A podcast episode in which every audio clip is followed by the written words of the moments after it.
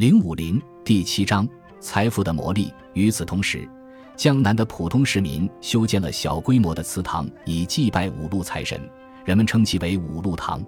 在该地区的纺织中心和集镇，包括南浔、双林、震泽、平望、南翔、陆直、沙溪、黄京这类小型祠堂十分风行。在苏州，人们很难发现五路财神和五通神之间有任何联系。然而，上述集镇的方志毫不避讳地指出，五路财神就是五通神。例如，黄金镇十八世纪末的方志就记载道：“正月初五十人祀五通神，俗名五路财神。”除五路财神外，久受崇奉的瘟神赵公明也是一位具有忠义美德的财神。同五显神的化身马元帅一样，赵公明也是天庭四大元帅之一。他的名字很早就出现在了驱邪雷法典籍中。根据文字晦涩难懂的十四世纪道教科仪汇编，赵公明及其座下的双生兄弟和何二仙与生意上的运气有关。作为天官，他有责任确保商业的兴旺及商界的和睦。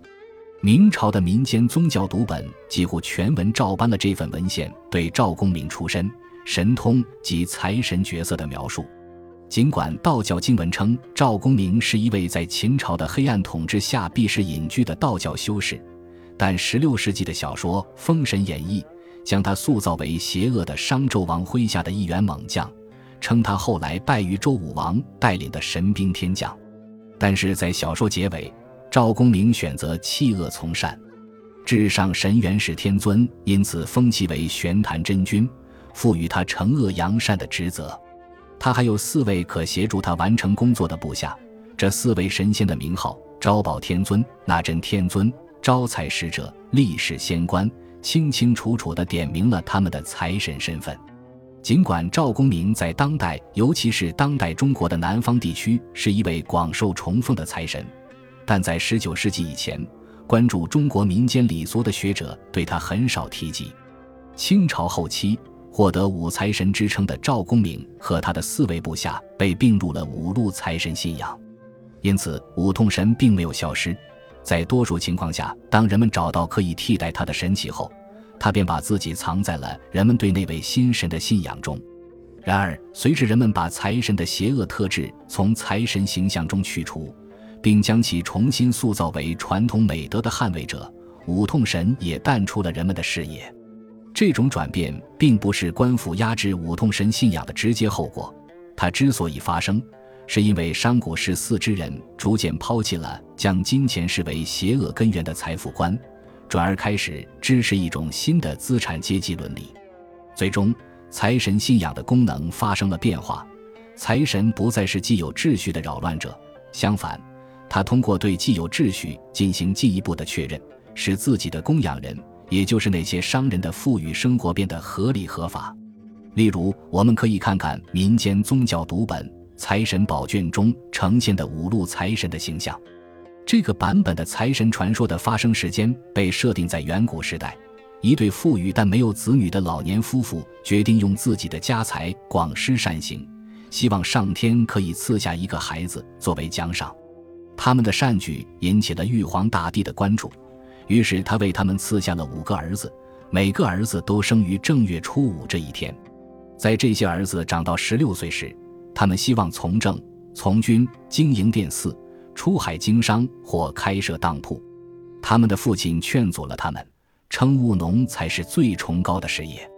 因此，五个儿子凭借过人的天赋打理家中田产，依靠敏锐的眼光把农产品拿到市场贩卖，为家里赚取了很多钱。有一次，他们以低价从集镇上的商人手中买入了木炭，然后利用后来秋天降下的反常大雪赚了一大笔。还有一次，兄弟五人在炎热下日已过之时买光了一个商贩手中的所有扇子，当年冬天却酷热难当，他们又把扇子全部削掉，获得了不菲的利润。兄弟五人也会做一些表现宗教虔信之事。例如，从鱼贩手中买来一条鲤鱼，再把它放生。后来，他们发现这条鲤鱼竟是龙王之子。对于五兄弟的慈悲之举，龙王此后一直感念在心。在故事的末尾，玉帝封五兄弟为五路大将军，命他们以天官身份监督人世间的财富分配。财神宝卷中充斥着传统的社会价值观，例如务农在道德层面优于其他职业这一老生常谈。这个故事表现了世俗化的倾向，暗示了财富获得同个人道德与善行间持久不变的联系，彰显了五通神信仰同新兴的现代财神信仰间的巨大差异。在故事最开始。宝卷就重申了一个在明末说教性文学中已十分常见的观念：物质财富的过于充裕必将导致其他财富的减少。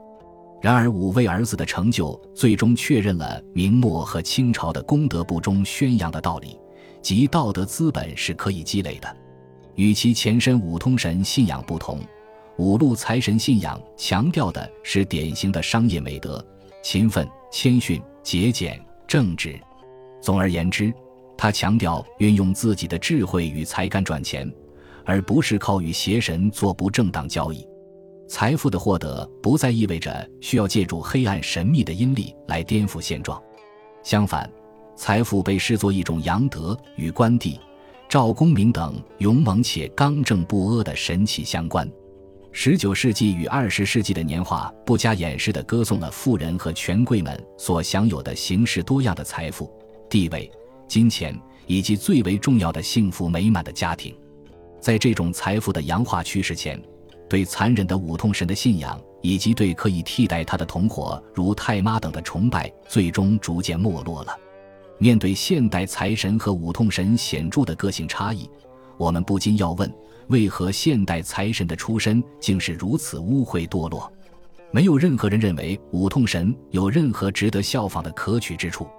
用最友善的眼光看，他也至少是个捣蛋鬼。在更普遍的情况下，他被看作一个主动作恶、奸淫女性、扰乱家庭生活、致人疯癫死亡的邪神。五痛神带来的财富和好运常常是虚假或短暂的，偶尔他还会扮演小偷的角色，或是使人失去自己原本掌有的财富。曾向五痛神求助的商人的认知都是自己在靠借来的钱财为生。且终有一日要为此支付巨额利息。简而言之，五痛神信仰的演变反映了普遍存在的因金钱而发生的焦虑：该如何赚钱？更为重要的是，该如何保住手中钱财？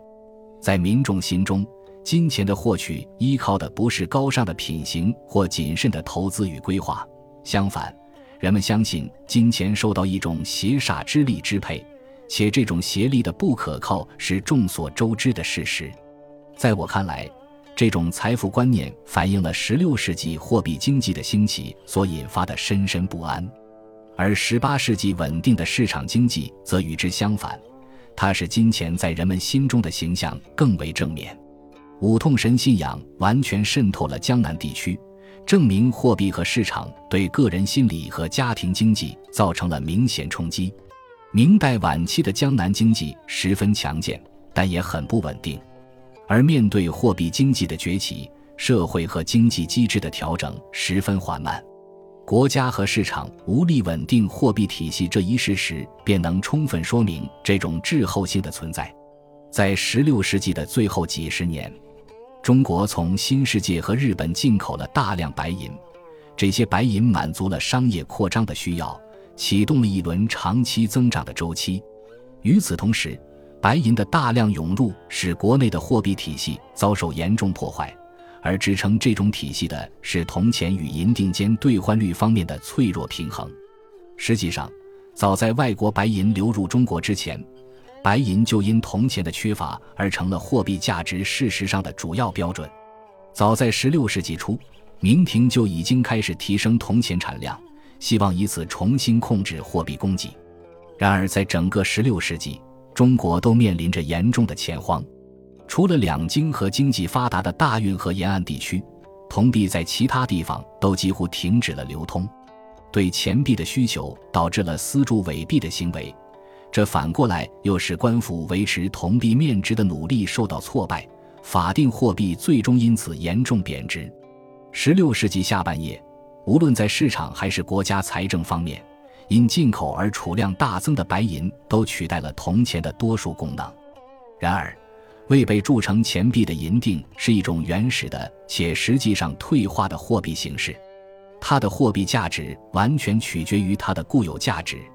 而想要确定这种固有价值，就必须先对它的重量和纯度进行效率低下的测量。白银的广泛使用促进了商业增长，但也加深了经济交换的不稳定性。在城市经济中，铜钱依然存在，因为日常的小额交易需要更加便捷的支付手段。然而，正如官员们悲伤地承认的，这些铜钱实际上都是私钱。在明朝统治的最后一百年间，掌管财政的官员在保守政策和扩张性政策间摇摆不定。官府任何试图控制货币供给的努力，都会促使商贾、钱商和普通市民为保护自己的收入采取新的对策。私钱铸造在整个十七世纪上半叶都相当猖獗，迫使官府开始发行品质更劣的铜钱，引发了货币贬值和通货膨胀。任性的国家货币政策还导致江南城市中暴乱与骚动频发，在许多平民眼中。实体形态的金钱，无论白银还是铜币，是邪恶且反复无常的，而这种特质又被人们归因于决定财运的财神本身的任性。本集播放完毕，感谢您的收听，喜欢请订阅加关注，主页有更多精彩内容。